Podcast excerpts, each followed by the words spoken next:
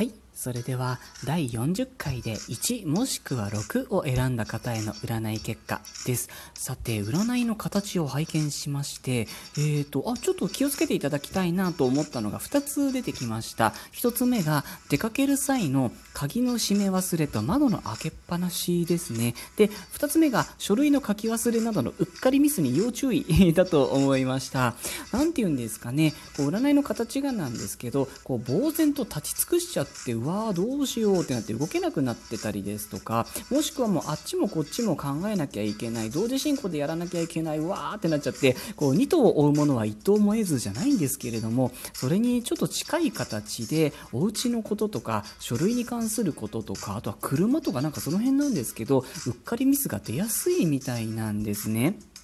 ね、あのお仕事されておられる方は忙しい方も多いようだという形になっておりまして、まあ、ちょっともう気が散っちゃっててもなんかもう 全部中途半端みたいな感じのちょっとうっかりミスがすごく心配だなという形になっておりました。ですのでこの10日間に限って言えばマルチタスク同時進行でいろいろやろうとするのはちょっと控えられた方がいいかもしれないですね。一旦もうあの必要なことは全部メモしておいて同時進行はなるべくせずにもう括弧撃破一個ずつ解決していくのが良さそうだなと思いました何ですかね？ご自身のことだけでも精一杯なのになんかご家族のことですとかお家のことですとか、なんかいろんなこと考えなきゃいけないみたいな、もうそんな感じでわーってなってるみたいな、そんなイメージだったんですね。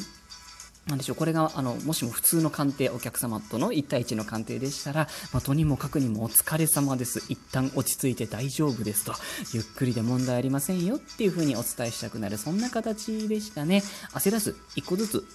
それが結果として近道となる10日間となると思います。えー、お金のことですとか、人間関係のことですとか、ちょっと不安、不安だぞとなっているっていう形でもあったんですけれども、もうこの10日間ゆっくりゆっくり心がけていただければ、本当にそれだけで大丈夫です。自然とも解決方向に向かいますという形でもありました。えー、またですね、もしかしたらこの10日間は膝から下ですね、ちょっと怪我しやすいんですよ。ですので、階段などとか本当にお気をつけください。今、の、梅雨の時期であの湿度が高くって、普段滑らないようなとこもつるっと滑ったりするんですよね。本当にお気をつけくださいというところですね。焦らずじっくりパワーを貯めることっていうのが次の良い展開を呼ぶでしょうということですね。実際にはもうあの運勢って見えないんですけど見えないところから変わっていくんですよねもう良い方にこう好転していく展開に入っちゃってるので特段本当は気にする必要はないんですけれども焦ってたりとか不注意からねなんか良くないことが起きちゃうとちょっと心配かなと思いましたのでそこだけ気をつけてくださいと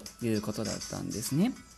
あとはですね、もし最近こう何かをリセットしましたっていう方はもうそれで大正解だったと思います。本当に焦らずじっくり育てていってくださいということですね。えー、キーワードとしてはもう小さいことからコツコツとです。それだけで大丈夫ですよっていう形でした。はい、えー、最後に金運アップのラッキードリンクですね。黒系の飲み物です。イメージですと、コーヒーですとか、コカ・コーラですとか、あんな感じの色が黒い感じの飲み物ですね。これがあの、お金の運勢を支えてくれると思います。体を冷やしすぎないようにお気をつけください。よかったら参考にしてみてくださいね。以上、第40回で1もしくは6を選んでくださった方への占い結果でした。ここまでお聞きになってくださってありがとうございました。それでは、失礼いたします。